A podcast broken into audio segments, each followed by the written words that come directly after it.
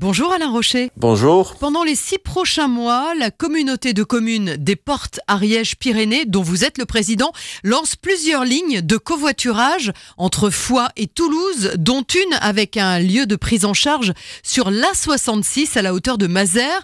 On peut s'inscrire, c'est sur l'appli web qui s'appelle Illikov.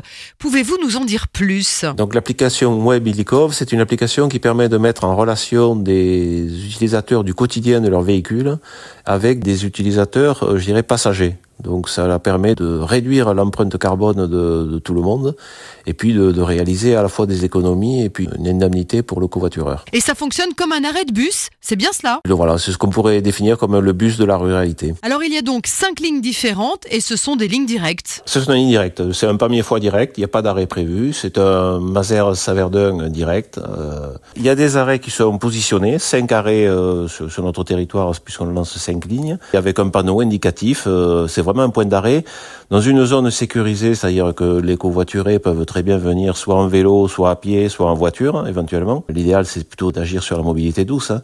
C'est une application qui est très simple d'utilisation, donc c'est à la fois pour le, covoitureur qui doit signaler qu'il passe euh, au point d'arrêt pour pouvoir euh, déclencher l'indemnité qu'il percevra ultérieurement. Et puis le covoituré, il dit, ouais, effectivement, il, dit je vais à telle heure, à telle heure. Voilà, ça permet de mettre en relation les deux personnes. Des lignes de covoiturage entre l'autoroute, les centres-villes, dans le but de décarboner les transports finalement. On est très engagé dans la mobilité douce euh, et effectivement, il faut mettre en œuvre toutes les solutions possibles pour réduire l'empreinte carbone. C'est aussi une solution complémentaire à ce que peut offrir la région à travers les trains.